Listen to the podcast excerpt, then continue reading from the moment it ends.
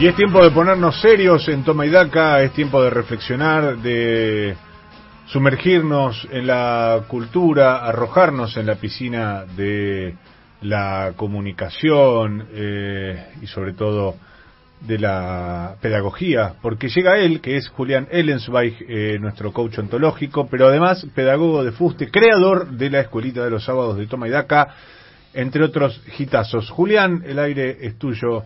Muy buen mediodía, ¿cómo va? Buen día, Mariano, Pato, Gaby, Emma, Carla, Marcos de la web, Víctor Hugo. Una imperdible clase del pedagogo Julián Ellen Wax va a estar imperdible, Toma y.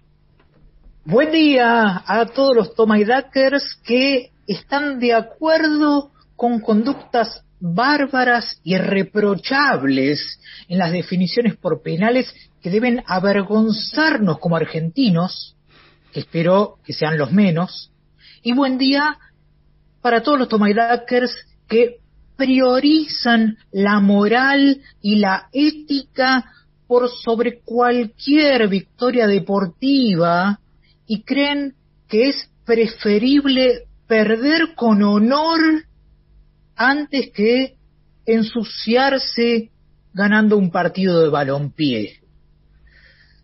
Antes de comenzar la clase del día, debo leer un mensaje de una integrante de la comunidad Tomaidaca que llegó el sábado pasado a través de WhatsApp. La oyente, eh, cuyo nombre lamentablemente desconozco, escribió, ¡Ay, Julián! Lucio B. Mancilla, el de la excursión a los ranqueles, es hijo de Lucio Norberto Mancilla, el que participó en la batalla de Obligado. Un abrazo para todos y todas. Debo decir que esa Tomaidaker tiene razón y merezco ser abucheado.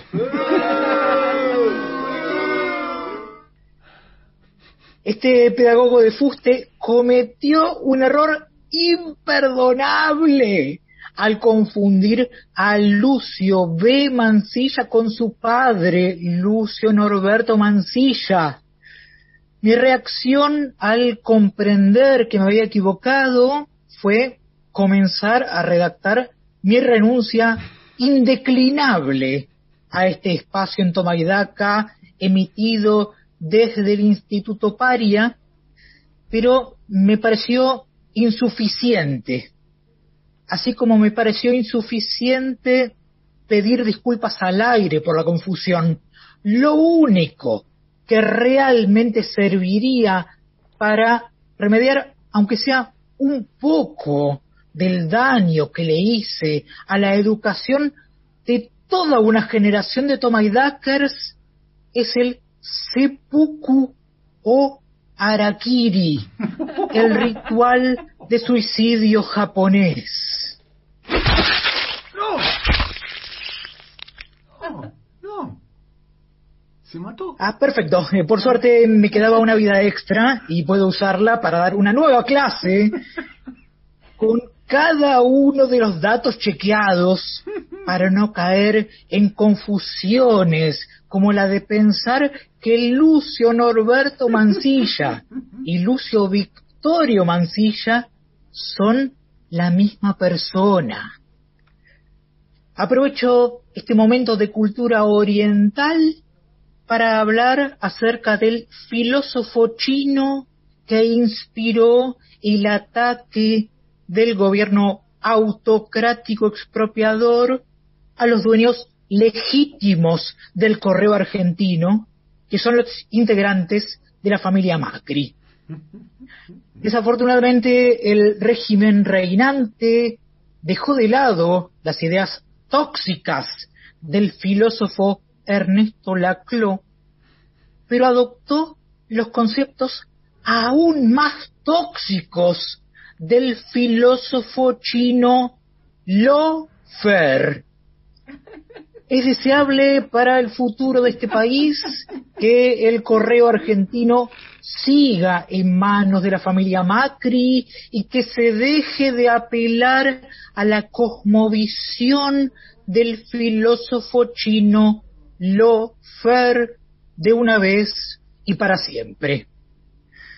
Habiendo hecho el araquiri correspondiente por el error de la semana pasada y habiendo repudiado el vínculo entre el gobierno y lo FER, no me queda más que pedirle a la operadora y jefa de preceptores de este espacio que haga sonar el timbre para dar inicio a una nueva clase de la escuelita de los sábados de Tomaidaca.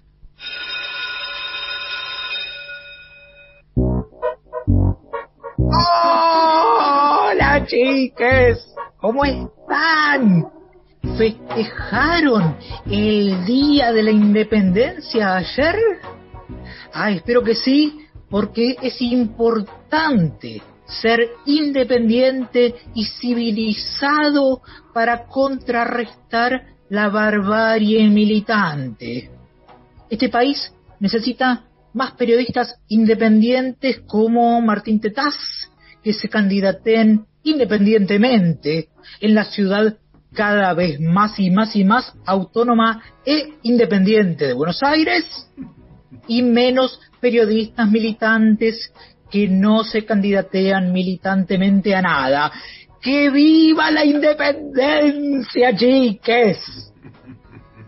Las autoridades del Ministerio de Educación de la Nación me pidieron que dedique esta clase a explicar el funcionamiento del aparato digestivo, que es el conjunto de órganos encargados del proceso de la digestión, que es la transformación de los alimentos para que puedan ser absorbidos y utilizados por las células del organismo.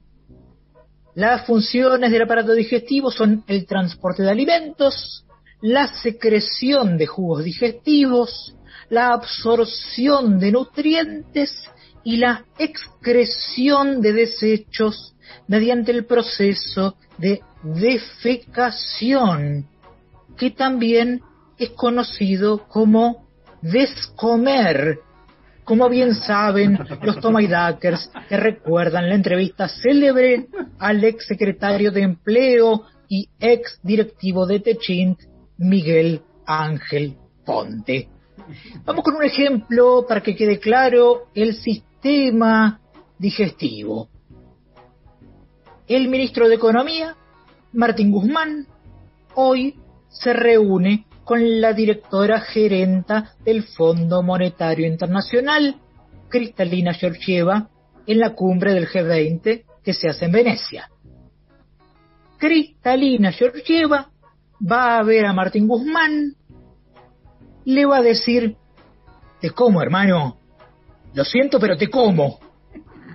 Y después de tragar al ministro de Economía argentino, va a transformar los glúcidos, lípidos y proteínas que contiene en unidades más sencillas gracias a las enzimas digestivas para que puedan ser absorbidos y transportados por la sangre. Y el mismo proceso ocurre cuando el Fondo Monetario Internacional accede a las reservas de un país.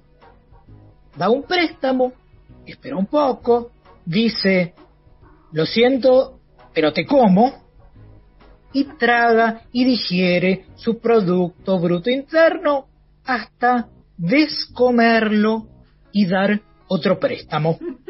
Ah, ¿No se entendió? Eh, vamos con otro ejemplo para ver si queda más claro.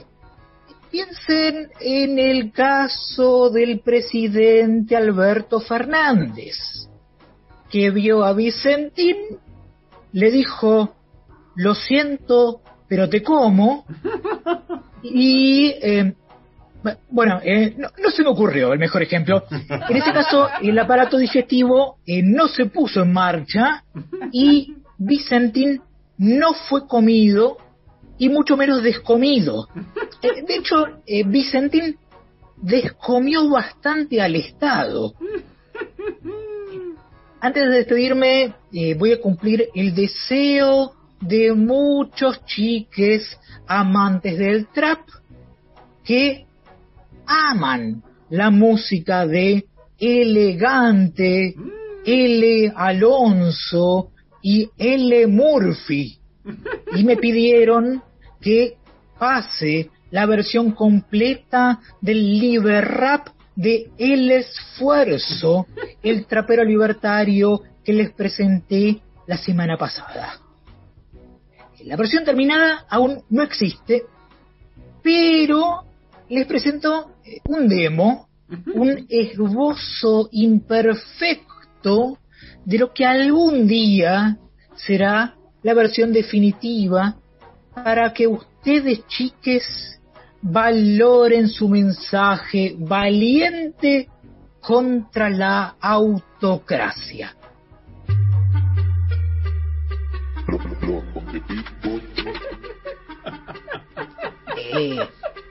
El esfuerzo que lo que. Bizarrap, graba este rap.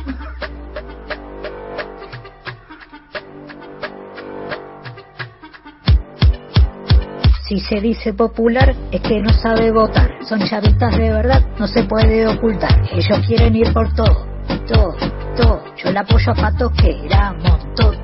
Me endeudo troche y moche, los sindicatos y la burocracia, que son la base de esta autocracia, son el cáncer de la democracia. Dos de Tetrabric, una jarra y un FMI, entrego un PBI en el Club de París y me endeudo otro poquitín leyendo Clarín, una reposera y una sombrilla. Nos tiene el gato bien en capilla.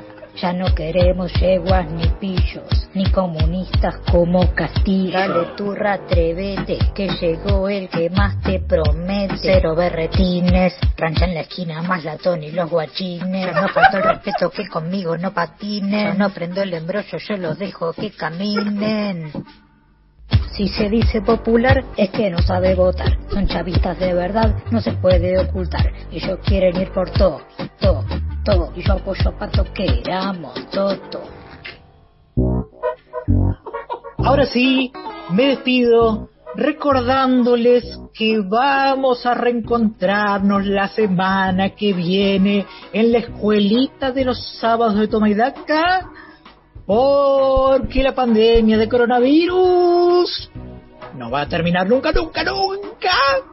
Como nunca, nunca, nunca serán demasiadas las concesiones a Pfizer, como nunca, nunca, nunca será valorada como se debe la ayuda humanitaria en forma de granadas de gas y gases lacrimógenos para los hermanos bolivianos hartos de respirar oxígeno y como nunca, nunca, nunca dejaré de hacer lobby para que se legalice la eutanasia en Argentina antes de fin de año.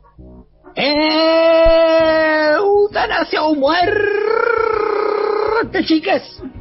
Hasta el show de ella montó a un caballo republicano en San Nicolás que viene.